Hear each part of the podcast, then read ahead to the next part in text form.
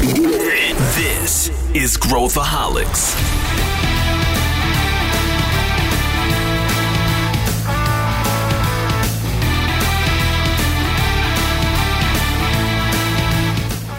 Olá pessoal, aqui é Pedro Weingärtner e esse é Growthaholics, o podcast da ACE para quem gosta de inovação e empreendedorismo. Já aproveito para pedir, se você gosta do Growthaholics, acompanha a gente nas mídias sociais, comenta lá, compartilha os episódios com seus amigos, seu chefe, seus subordinados e principalmente comenta e e, e, faz aqui o nosso dia com os, com os seus insights e, e, tudo mais que a gente adora receber. Não esquece de avaliar lá com cinco estrelinhas esses episódios, significa muito para gente. Hoje a gente vai falar sobre um tema que está na crista da onda. A gente tá, a gente fala muito sobre liderança e a gente quer falar sobre lideranças inovadoras. Que tipo de liderança pode catalisar a inovação dentro de uma companhia e como que a gente pode fazer isso acontecer? E para debater comigo, eu tenho duas figuras aqui sensacionais. Eu tenho um convidado externo que eu vou apresentar para vocês aqui, que é o Guilherme Petreschi, que é da Woke. Fala aí, Gui, conta um pouquinho de você rapidinho para o pessoal. Bacana, Pedro. Primeiro, obrigado pelo, pelo convite. Prazer estar aqui com vocês. Gosto sempre de, de, de abrir aqui. Eu sou um apaixonado por negócios, pessoas, e tive a sorte de, sem querer, cair nesse mundo. E assim começa a história da Woke, uh, que é uma, uma empresa de tecnologia que atende pessoas e empresas em tudo que tange o capital humano. Nós, nós gostamos de, de nos intitular como uma people tech. Não é só tecnologia, mas é tecnologia junto com as pessoas para extrair o melhor de todo esse ambiente fantástico. Eu tenho certeza que essa sua visão mais pragmática vai enriquecer muito aqui o nosso debate. E eu tô aqui com o meu sócio e, e amigo que fica na sua câmera vi, vi, visto de lado aqui no nosso podcast. É um negócio incrível. É o meu amigo Sullivan Santiago. Tudo bem, Sully? Tudo bem, Pedro? Tudo bem, Guilherme? A gente já começa com microbullying aqui, não é isso? É uma satisfação estar com vocês aqui discutindo esse tema, é, nesse palco disputado de inovação aqui no Growthaholics. Prazer estar com vocês. Legal, vamos aquecer os motores aqui e, e, e, eu queria que a gente fosse bem na, na origem aí de desmistificar. Se a gente pegar Amazon e ver quantos livros existem sobre liderança. Vai desde o pastor da igreja ensinando a ser líder até os caras mais científicos. A gente lê um livro, ele diz uma dica, o outro livro, ele dá outra dica completamente diferente. E aí eu quero primeiro começar aqui com, com, com, com vocês dois e, e perguntar: primeiro, liderança é algo inato, as pessoas já são líderes ou não são? É possível formar líderes? E como que a gente faz isso acontecer? Só para começar aqui, depois a gente entra na inovação. Começar com o Guilherme aqui. O que, que você acha, Gui? Boa, Pedro. Começando de forma bem prática, eu acho que dá para formar líderes. É, eu acho que se aprende. Acho que não tem uma fórmula mágica. Acho que não tem um estilo único. Temos múltiplos perfis que é, construíram coisas relevantes usando estilos absolutamente distintos e muitas vezes pouco ortodoxos, mas o propósito ou um senso de, de, de, de, construção maior, ele, em geral, é inerente a todas essas, essas pessoas. Então, é, eu, eu gosto de acreditar né? Eu, eu, realmente acredito que não tem uma fórmula mágica é, e não tem um estilo único. Né? Mas é, é, possível se desenvolver é, acreditando nos seus. É, né, mantendo as suas crenças principais, pondo energia, buscando o autodesenvolvimento contínuo, né, e sem terceirizar essa responsabilidade para as empresas ou para outras pessoas ponto legal, né, aí de, de a, a terceirização, né, é, é, é, assumir a responsabilidade por essa jornada, né, mas eu te cortei, Sully, fala aí.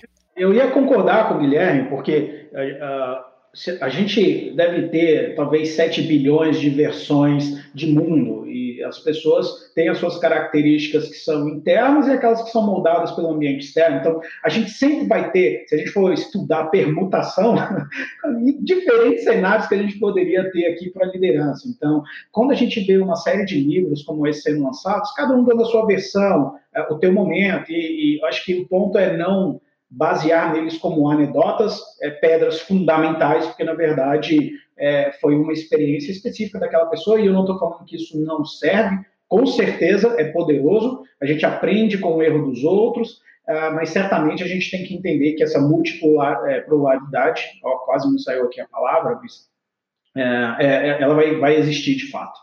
Agora, uma pergunta, uma pergunta básica: existe um playbook para formar líderes? É possível é, a gente, de maneira muito simples, dizer o, o que, que eu preciso fazer para formar líderes? Eu acho que não existe um playbook, mas existe uma direção que as pessoas precisam olhar. Né? Então, quando a gente traz, talvez, para um mundo mais atual, hoje essa é uma baita dor. Né? Porque se você não atualizar a direção, né, a tua capacidade de liderar, ela, ela mingua. Então, a direção para o novo, para o aprendizar, para o ritmo de aprendizagem, problemas complexos. Né? Depois a gente pode falar, talvez, aqui de cinco pilares que são direções relevantes, é, mas eu acho que é mais a direção e menos o playbook. Né? Porque, de novo, você adequa essa direção ao seu estilo próprio, às suas crenças particulares, e isso traz um elemento para a mesa que, na minha opinião, é, é fundamental: genuinidade. Quando a gente usa muito um playbook, um, um, um framework específico, você perde genuinidade. E aí, para mim, não existe liderança sem genuinidade.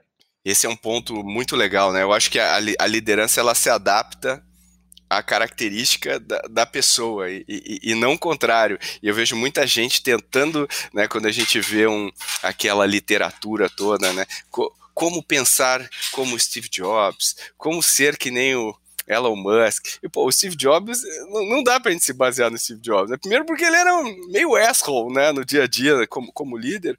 E, e, ele era um cara outlier, um cara fora da curva nas suas loucuras, nas suas idiosincrasias e nos seus talentos, né? Ele, ele tinha talentos é, muito acima da, da média.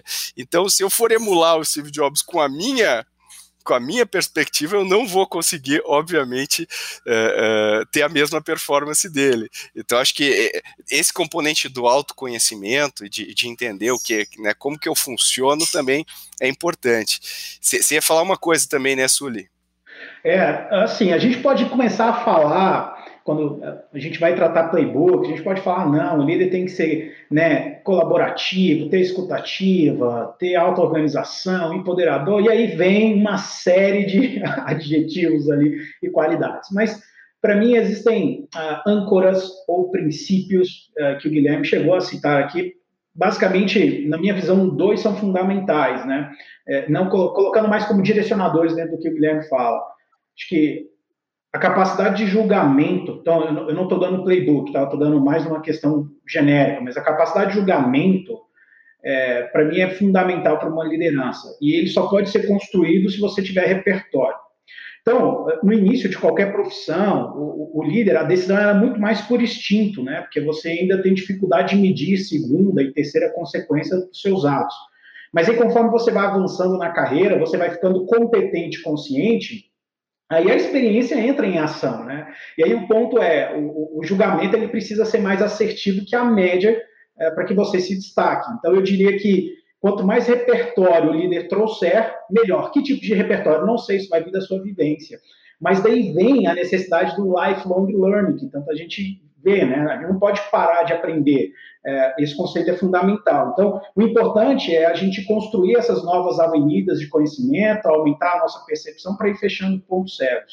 O, o, problema nisso tudo é assim, os meios de aprendizados hoje são extremamente abundantes, mas o desejo de aprendizado ele está escasso, do meu ponto de vista.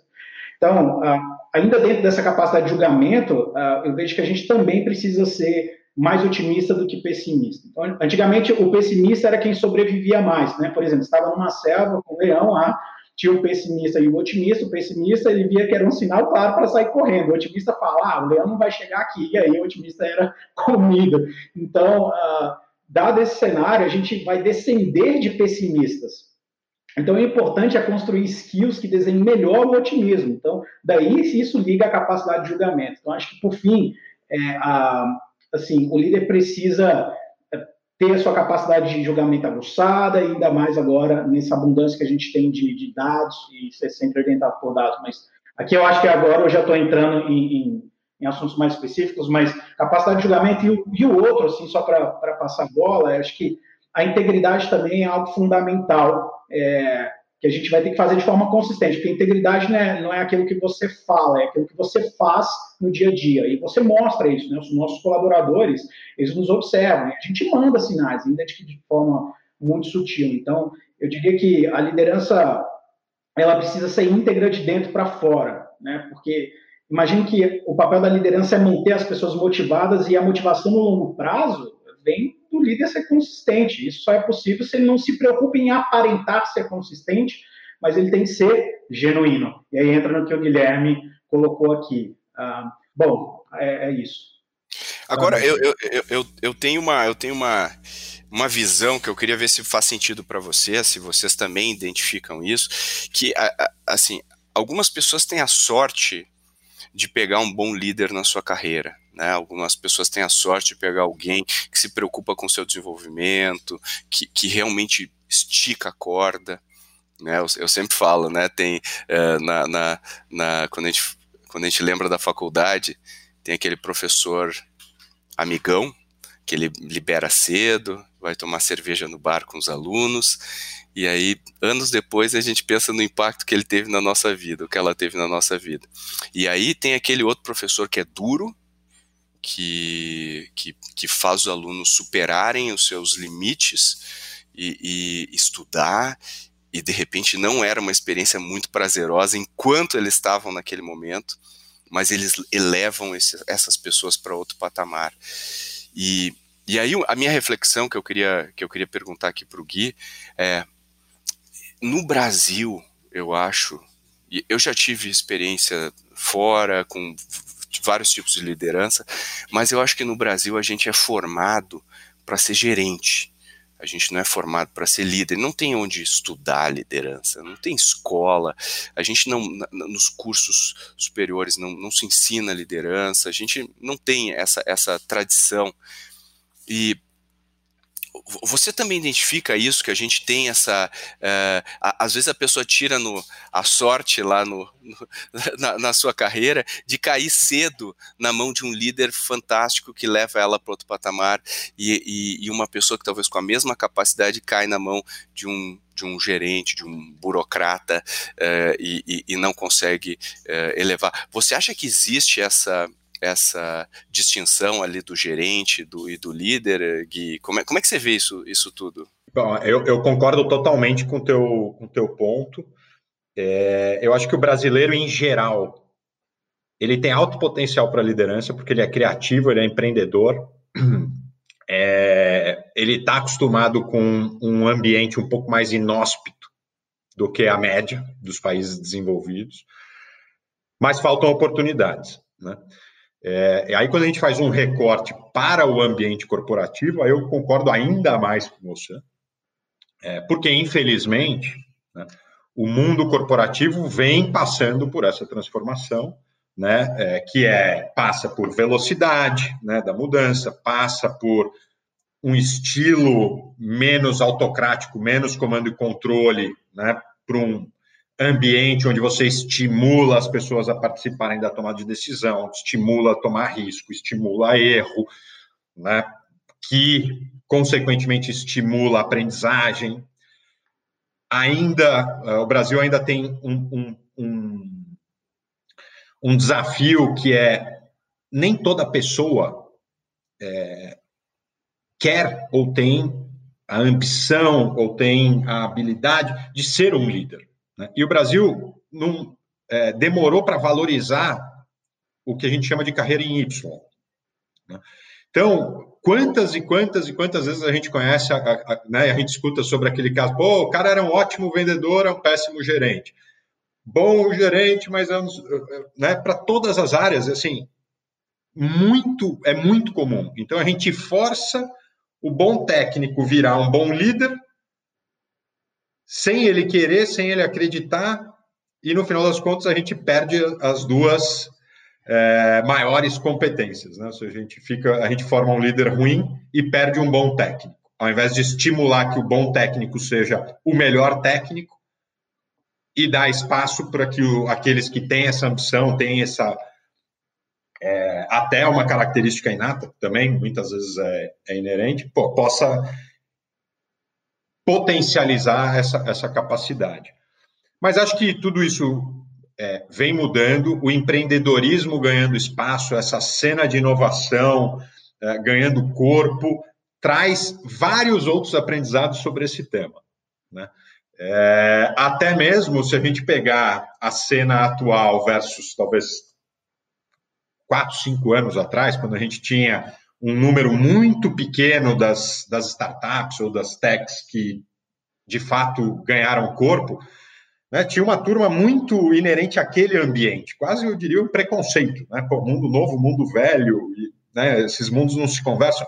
E hoje, quando a gente olha no Brasil e podemos extrapolar para o mundo, você já vê esse intercâmbio com muito mais naturalidade. A gente já começa a ver no Brasil, gente, inclusive do mundo tradicional, vindo para esse mundo, por quê? Porque a hora que a complexidade aumenta, você precisa de bagagem, você precisa de musculatura, você precisa de capacidade de gerenciamento, você precisa ir mais no detalhe, né? que são elementos importantes da liderança.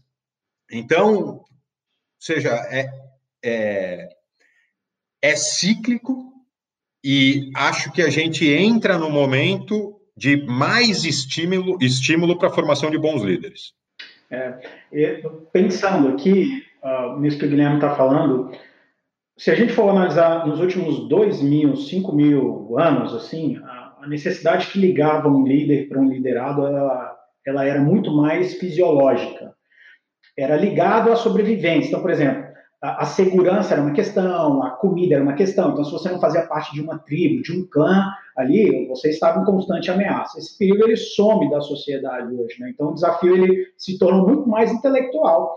É, e dado isso, a gente percebe que uh, as pessoas começam a, a tentar proteger é, é, essa relação, e aí surge essa questão da chefia e da liderança, porque ela se sente ameaçada quando você começa a questionar é, é, essa liderança mais intelectual da coisa. Né? Então, eu acho que esse termo de chefia e conotação negativa e tudo mais, ela vem por conta da época dos engenhos, dessa revolução industrial, dessa organização antiga, né?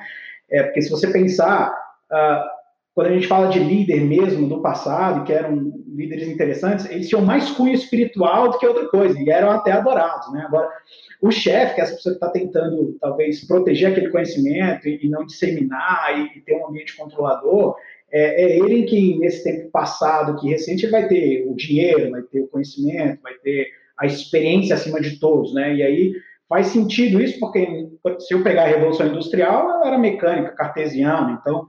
É, era comando e controle e funcionava muito bem. A gente não precisa ir muito tempo atrás, né? A gente tinha baças, as bibliotecas, a gente utilizava a biblioteca pública para a gente ganhar conhecimento. O conhecimento ele era disponível, mas ainda muito seleto, né? Estava ali nas classes mais ricas. Então, é, percebia-se essa necessidade, talvez, de quem era chefe dessa época, até quem carrega esse estigma de, de querer proteger dessa forma. Eu tenho conhecimento, você não tem, mas se você tiver, você vai tomar o meu lugar. E aí traz a gente pode falar aqui de teoria dos jogos, né? Que, que é um jogo que vai ser muito mais por status ali. Então, para quem está é, é, em primeiro, se esse primeiro precisar ser substituído, ele tem que cair para segundo, portanto, vira um jogo de, de status aqui. Mas a gente agora está num outro tempo, a nossa era de abundância, de informação. Então, é, quando a gente fala de disponibilidade de acesso, eu consigo ter artigos é, da Harvard Business Review, ou da, de Harvard, MIT, é, que os médicos de lá leem, eu consigo ler por aqui, por vezes gratuitos. né? Então, é, eu, eu, acho que pintando então todo esse cenário, onde lá antigamente eu não tinha conhecimento, as pessoas eram muito mais presas a, a, características que eram de sobrevivência e segurança. Quando a gente coloca tudo isso no, no pacote, tenta entender o que está acontecendo, é, que, que hoje o, o, líder ele se torna muito mais uma capacidade intelectual, de motivação de pessoas, de desbloquear caminhos, de conectar pontos, e acho que as empresas ainda estão tentando lidar com essa nova dinâmica que ameaça o dia a dia, sabe? Então, é um pouco do que eu estava lendo aqui. Posso Agora... voltar num, num, num, ponto aqui, só para não perder claro. mas só para se a gente desviar a conversa, mas acho que tem um, um, tema técnico aqui que acho que é válido encaixar nesse momento. Sim, a, a, tecnicamente a gente diz, a gente até chama de competências do futuro, que para mim são os nortes que as pessoas, né, ou que pretendem ser líderes ou que são líderes em formação e tal, tem que, tem que olhar. É, e a gente fala que são cinco. Né? Capacidade, capacidade de, adapta, de adaptação ou adaptabilidade, né? colaboração, aprendizado contínuo, inovação e resolução de problemas complexos. Assim, isso para mim é o guia. Né? Então, se a gente pegar é, o ambiente que a gente vive hoje, vocês falaram aqui em várias outras já edições né, do Mundo VUCA e tudo mais, assim, liderança ela está correlacionada a ser capaz de construir algo que as pessoas enxerguem valor. Né? Então, é impossível você construir alguma coisa relevante que traga as pessoas para te acompanhar, para ouvir o que você está dizendo, se minimamente você não tiver conectado com o que está acontecendo nesse momento, com as características de mundo nesse momento, ou para frente. Né? É, e sem esses drivers, Pô, hoje é impossível, né? É, é, é, a gente permeou aqui no comecinho da conversa, mas assim, 1917, se a gente pegar a S&P 500, a expectativa de vida das empresas, né, esperada, era de quase 100 anos, 95. Em 100 anos, né, caiu para 12. Então, assim, a fórmula que era usada no determinado momento não dá mais. Então, pô, todo mundo precisa apontar para esse lado. Agora, é, vamos, vamos, adorei isso. Eu, ia te perguntar dos cinco pilares ainda bem que você, você já falou. Mas eu, eu queria entender agora, é, e aí eu, eu, queria ver se vocês concordam comigo, mas a, a, a gente está escrevendo um livro agora, né, um, um, sobre inovação, bem mais, bem mais uh, prático, né, bem mais ferramental, seguindo o, a estratégia de inovação radical. E, e, a gente tem entrevistado muita gente e, a gente tem visto uh, muitas empresas que têm um perfil lá no, lá no topo de liderança uh, que respondem muito a essas, esses cinco pilares que você falou, que são pessoas que sabem conviver com esse mundo mais fluido, sabem tomar decisões complexas, sabem trabalhar com inovação. E ao mesmo tempo, eu também converso com muitos executivos, muitos líderes que tem uma visão mais uh, rígida, né, uma visão um pouco mais blocada. Eu, eu tenho feito coaching com alguns uh, CEOs, uh, enfim, não, não tenho muito tempo para fazer isso, mas eu pego um, alguns CEOs uh, eh, para fazer um coaching para inovação, né? Para co como que eles pensam inovação. E aí eu queria entrar nesse capítulo aqui com vocês sobre primeiro, por que a maior parte dos líderes não está aberto à inovação? Não está aberto em, vários aspectos quando a gente fala disso, a inovação. E, e, e por que, que ainda a pessoa mais bem paga da sala tem que ter todas as respostas. Por que, que é, todo mundo fala, todo mundo fala, e no final alguém dá o veredito, que é a pessoa que, que, que tem o melhor salário, o melhor bônus, vai lá e dá o, o veredito, vai ser assim e pronto, e, e vamos para frente.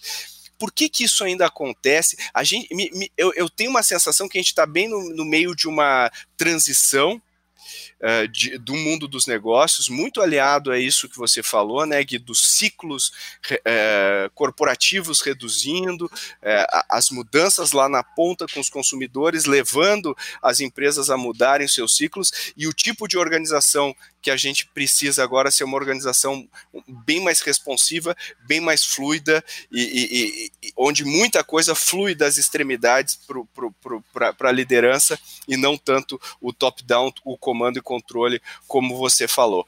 É, vocês concordam que a gente está nesse momento de transição? É, perguntam, e quando eu vou nessas empresas, eu vejo claramente, a gente consegue correlacionar claramente o estilo da liderança com o resultado que essa empresa está tendo no mercado.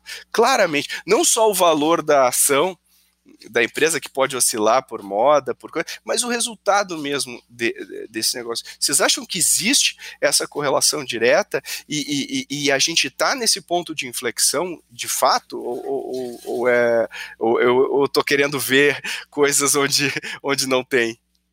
Concordo pô, é, absolutamente com a, com a, tua visão. E eu é, entendo que o grande blocker chama-se medo em diferentes esferas e fóruns. Né? Muitas vezes a gente fala isso da liderança da empresa, mas esse medo de fato está no conselho, está no acionista. Né? Ou muitas vezes a gente fala né, do, do, do CEO que pô, quer promover tal, mas ele esquece que o time tem medo. Então, é, é, é, é, como a gente supera o medo em todos os fóruns, em todas as instâncias, para a gente permitir que a forma diferente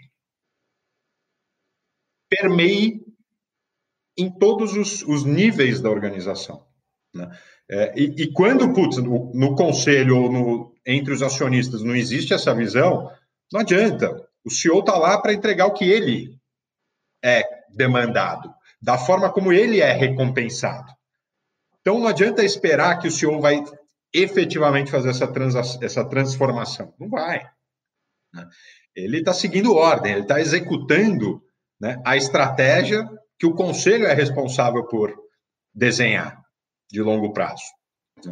E assim por diante. Até teve um artigo recente aqui que saiu, é, justamente é, é, comentando sobre o termo inovação, inclusive né, provocando as empresas a buscarem outros termos, porque criou-se tanto medo ao redor disso que chama de qualquer coisa, mas muda.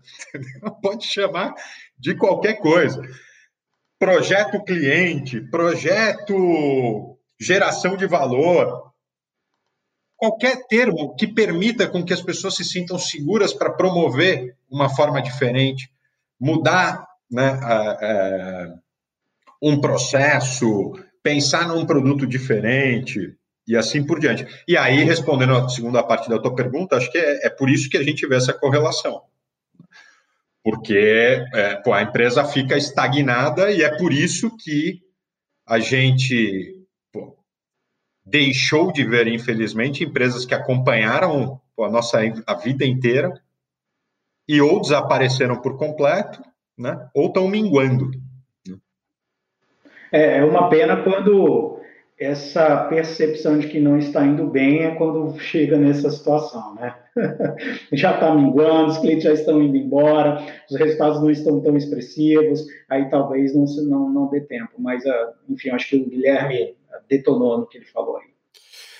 Agora vamos, vamos tentar aqui, dentro do possível, ser prescritivos aqui no que, que a gente poderia fazer. Eu sou, eu sou líder de uma empresa que talvez esteja no setor tradicional, talvez esteja não esteja sentindo talvez tão diretamente a mudança que vai acontecer ou, ou está acontecendo, mas uh, demora um pouco talvez para impactar na, uh, no balanço né, do, do negócio. O, como que eu faço para formar lideranças mais inovadoras dentro do meu negócio. Existe uma é, é, é perigoso trabalhar com fórmulas, tanto que no tanto que no meu meu livro eu, eu, eu, uso mais princípios, né? Eu vi que o Guilherme falou de alguns pilares. É, a fórmula ser muito formulaico talvez uh, perca um pouco do, do contexto, né? Do contexto de cada negócio. Mas se a gente puder ser um pouco prescritivo aqui, até podendo ser um pouco até generalista em, em, algum, em alguns momentos, o que, que vocês diriam? Eu queria ouvir muito vocês dois né, de conselhos que a gente pode dar para grande maioria dos negócios que precisa criar, precisa fazer com que as lideranças se tornem mais inovadoras. É, o que, que, a gente pode fazer? Quer começar por essa, Sully? Uh, bom, posso começar por aqui. É, sabe que nessa conversa a gente estava falando, eu estava me lembrando de uma situação muito engraçada, pessoal, que tem a ver com cuscuz. Cuscuz. É, a minha esposa faz um cuscuz maravilhoso, é, mas ela demora para fazer esse cuscuz. Né? Ela tem todo um processo, tem os utensílios corretos, materiais corretos, toda né, uma dinâmica. É, e eu aprendi a fazer cuscuz no micro-ondas. Então, tipo assim, o cuscuz dela vai demorar uns 20 minutos para ficar pronto, o meu demora talvez ali os seus 30 segundos no micro-ondas depois que eu fiz ali dois, três minutinhos fazendo toda a mistura. Mas o que, que isso tem a ver com o que a gente está falando? Tem a ver que eu acho que se quem consome não mudar a cabeça, é, o que ele consome sempre vai estar tá bom. Então, o que eu tenho aqui no micro-ondas me serve? Serve, mas poderia ficar melhor? Fica, mas se eu não, não me abro para isso, isso não vai acontecer.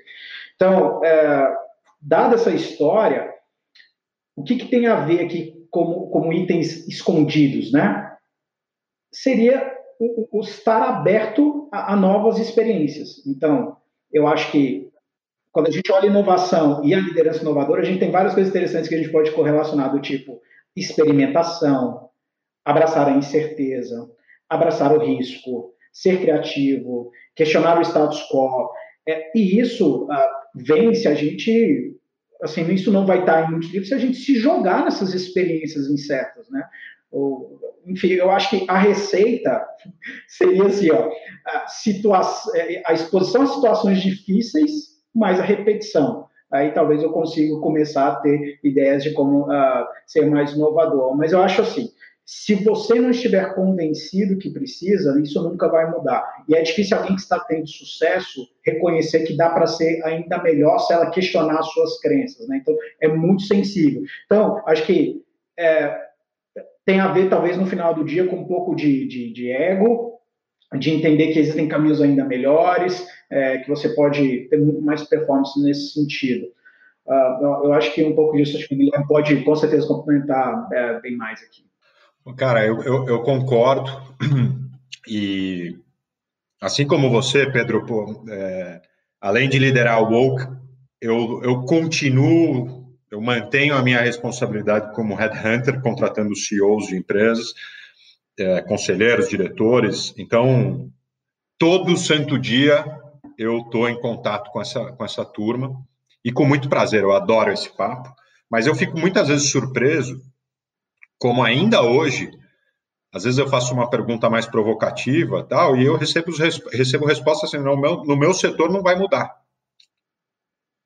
Eu ainda escuto, né? Então, assim, o primeiro elemento que eu queria trazer, assim, as pessoas precisam ter a convicção de que vai mudar. Do ambiente mais tradicional, lento, específico, técnico, ao mais rápido, inovador, orientado ao consumidor na ponta, as dinâmicas vão mudar. É fundamental entender que inovação não é uma coisa única, né? você pode inovar em várias frentes. Pode inovar no produto, na forma, no modelo de negócio, na ferramenta, no ritmo, no preço, na experiência e assim por diante. É, e aí, em linha com isso, eu acho que assim, isto posto, né? Assim, pô, tenho certeza que, cara, ou a gente muda, ou o caminho nos levará a um muro. Eu acho que tem algumas coisas chaves. É, o primeiro é assim: a gente precisa entender que ou empoderamos as pessoas do seu próprio autodesenvolvimento, ou a gente não forma nenhum líder, nem líder e nem inovador, nem líder inovador. Né? As pessoas precisam estar empoderadas disso. Depois, a gente precisa criar um ambiente de comunicação honesta. Chega de comunicação de chutar a bola para o lado, seja de projetos que endereçam uma pequena parte do todo ou é, recursos dedicados só para inglês ver. E no mundo do desenvolvimento de formação de líderes é impressionante quanto disso existe. O Gui, você pode dar um exemplo de, dessa comunicação indireta, ou uhum. enfim, só, só para acho que é legal para o pessoal que está ouvindo? Posso, e, e, posso inclusive dar uma recomendação de uma linha que eu particularmente acredito muito e recomendo um livro chamado Powerful, né, da Patty McCord. é, que, enfim, foi a primeira VP de RH do, do Netflix, Netflix. e co-fundadora, co-construtora da, da, da cultura Netflix tão famosa, onde este pilar, inclusive, é chave. Recomendo muito a leitura, porque ali, assim, vários mitos caem por terra.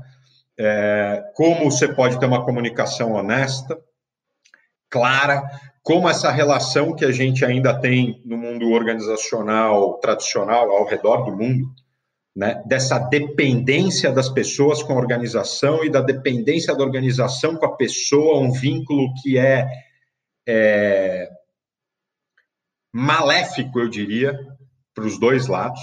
Né? Enquanto numa cultura de comunicação honesta e transparente, a gente não deveria ter, nem do ponto de vista da, né, do colaborador, nem do ponto de vista da empresa ou do líder e, e vice-versa, nenhuma restrição para dizer, cara, você não está entregando aquilo que você foi contratado para entregar. Tão simples quanto isso. Né? Da mesma forma como a pessoa deveria ter total liberdade e se sentir extremamente confortável para dizer: esta empresa não tem mais o desafio que eu entendo ser chave para o meu próximo ciclo de desenvolvimento. E essa conversa está tudo bem. Ela é produtiva, né? A gente tem que fugir da procrastinação, né? Agora, a conversa dura, mas ela é extremamente saudável, porque na prática a gente não quer aquele executivo que está mais ou menos, não tem mais tempo para alguém estar tá 80%. Ou está todo mundo a 100, 120, ou quem sabe até mais, ou essa relação vai ser improdutiva para a empresa e para a pessoa, para sua própria carreira. Então, e isso permeia todas as frentes, né, Pedro? Assim, da forma como você lidera, da forma como você interage, é, é, da forma como você traz de forma transparente, a gente viveu aqui durante a pandemia, né, a importância da transparência na comunicação, a realidade, né, assim, é, o risco financeiro, o desafio, os planos, as eventuais tomadas de decisão que a gente vai precisar tomar se, se a situação ficar mais crítica, menos crítica, não, dependendo do, do tema. Então, acho que assim, a comunicação honesta, ela é bem por aqui, eu acho que ela é chave.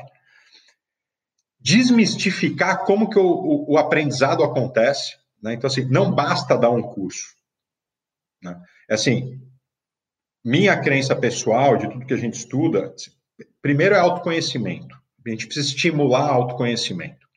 Depois a gente precisa ajudar ou estimular que a pessoa busque educação. Depois, talvez como responsabilidade da empresa e dos líderes, é criar espaço para a pessoa ter experiência, pôr aquilo em prática, de fato.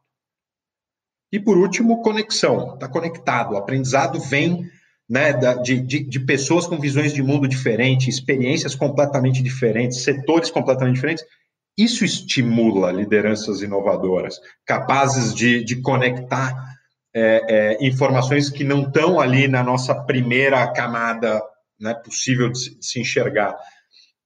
É, e aí, vocês dois falaram aqui, mas assim, não se estimula e não se cria liderança se a gente não tiver exemplo. Né? É, Para trazer um, um, exemplo do que eu quero dizer aqui, muitas vezes eu escuto o seguinte: pô, o cara tem que se expor, tem que estar tá lá no mundo do, do, tem que conhecer o mundo das startups e tal. Aí você pergunta, e você, quantas startups do seu setor você se relaciona? Puta, é, não, minha agenda tá complexa qual é a chance dos teus liderados se exporem né, a esse, esse ambiente, agirem dessa forma? É zero, não vai acontecer. Né? E ter a pele no jogo, né? precisa tomar risco, precisa, cara, é, é, tá envolvido, porque senão não, estimula que as outras pessoas façam ou ajam da mesma maneira. Perfeito. Nossa, muita coisa aqui para pensar, muito legal, Gui.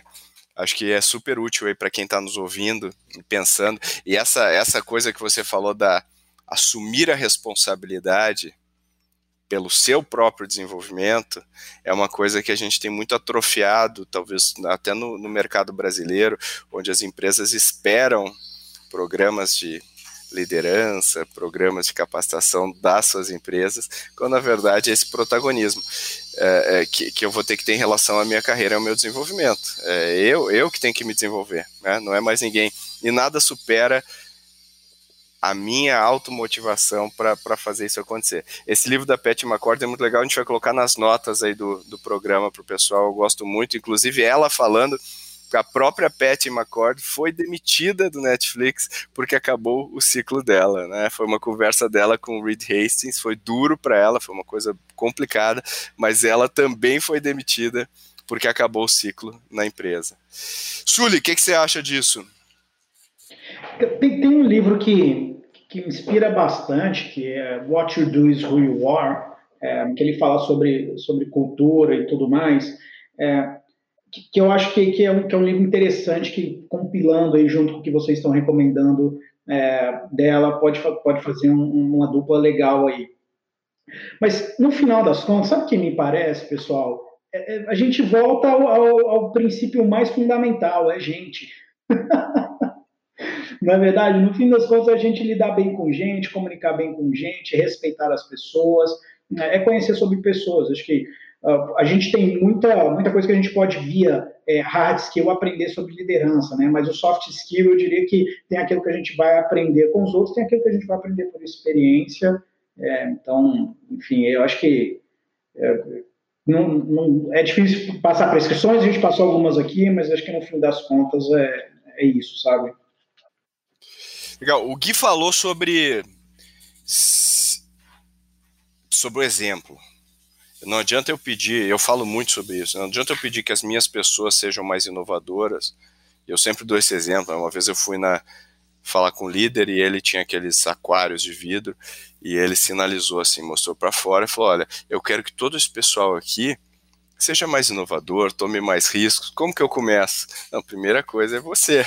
Se olha no espelho, você tem que começar a ser mais inovador, tomar risco e pass passar o exemplo. Mas pegando esse gancho, Gui, de maneira muito prática, como que eu começo essa jornada de autoconhecimento, com dicas específicas que a gente pode dar para os nossos ouvintes? Como que eu começo uma jornada de autoconhecimento? Como que eu posso buscar uh, me tornar um líder melhor? O que que, o, o, o que, o que, que você recomenda aí para o pessoal? Acho que o, o ponto de partida é buscar parceiros, empresas, mentores que possam te ajudar nessa jornada.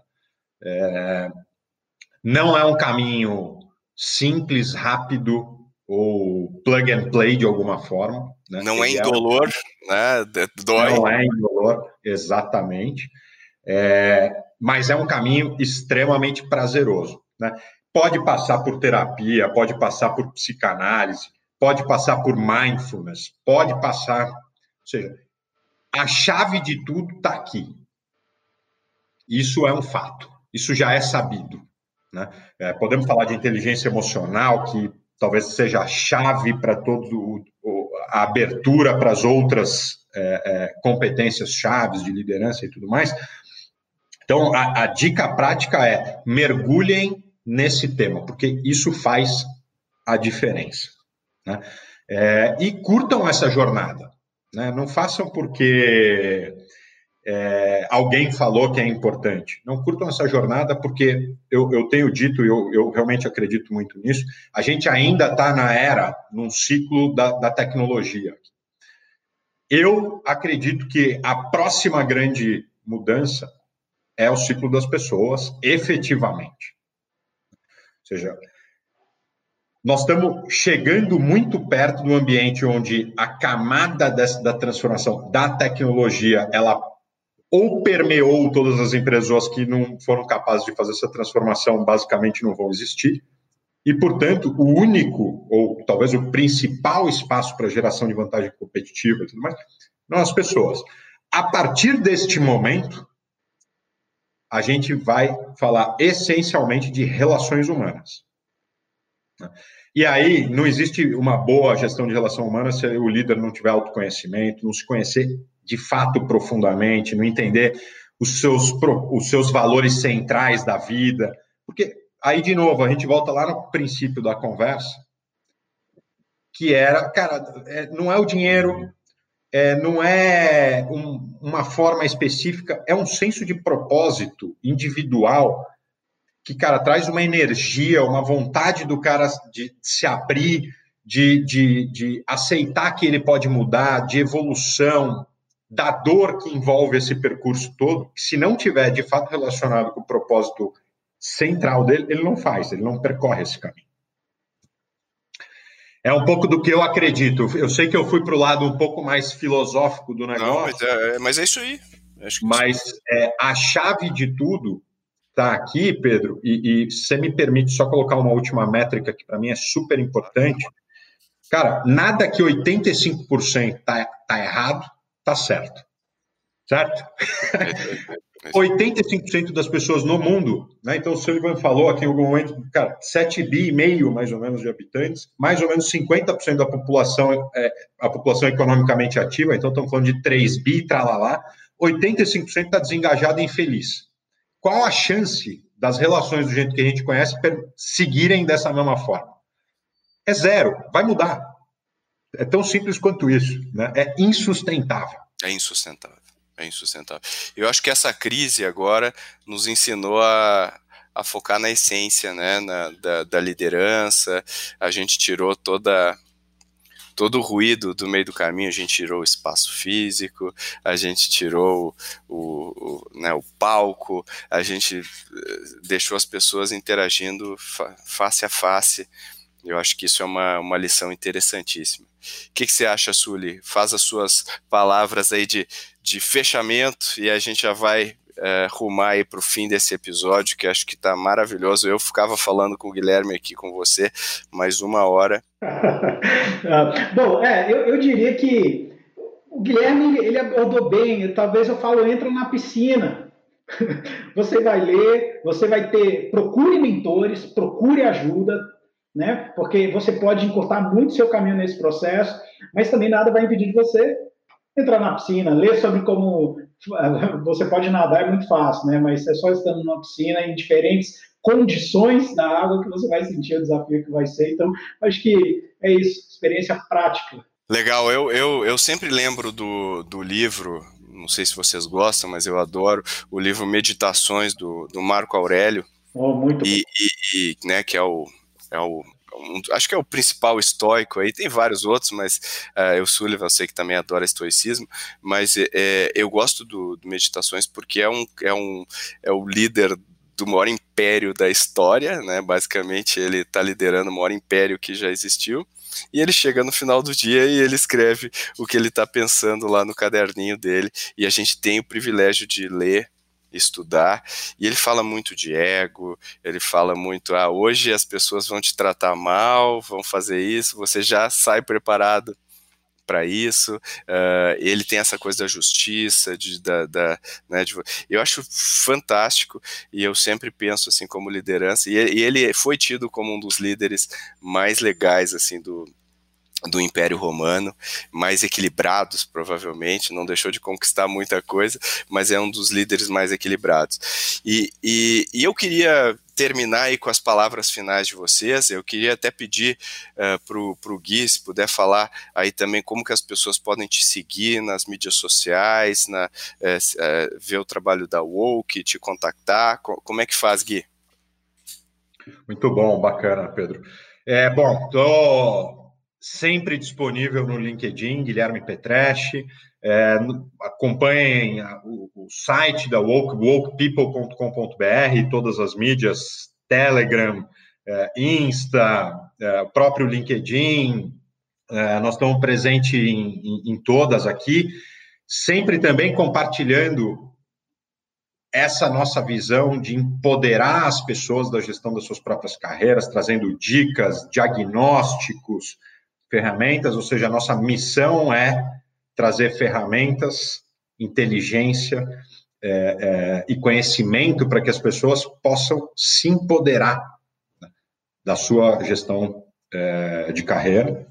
É, e chamo todo mundo aqui, faço, deixo esse convite.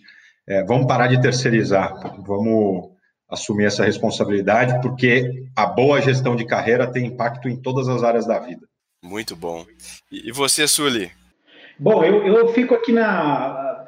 Primeiro, agradecer a tudo que a gente passou aqui de um excelente papo, mas talvez acho que, é, para me despedir do pessoal, Vocês também vão me encontrar em LinkedIn, Sullivan Santiago lá, é difícil ter outros Sullivans por aí, nome difícil, mas vocês me encontram por lá, é, e todo mundo sabe que eu adoro ler, então talvez eu acho que, Pedro, vocês tomam uma coisa super interessante, que eu acho que qualquer liderança vai se beneficiar bastante, que é o estoicismo, então... Uh, existem livros interessantes do Ryan Holiday que, que fala sobre isso, o ego é, é, é, é o inimigo, enfim, dá para Dá para recomendar isso como palavras finais aí para o pessoal, que é um baita de um livro, aproveitando que você está nesse caminho. Excelente. Com isso agradeço os dois participantes aí. Muito legal esse debate. Achei que acho que o pessoal se, se ouvir com um bloquinho na mão vai tirar muitos insights. E agradeço você que está nos ouvindo. Espero que você tinha, tenha aproveitado tanto quanto eu.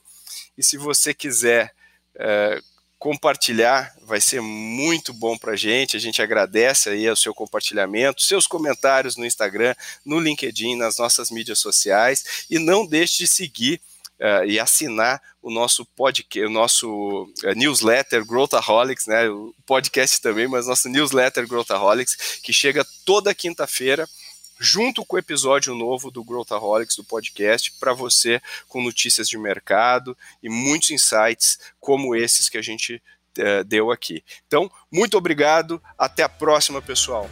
Muito obrigado. Valeu.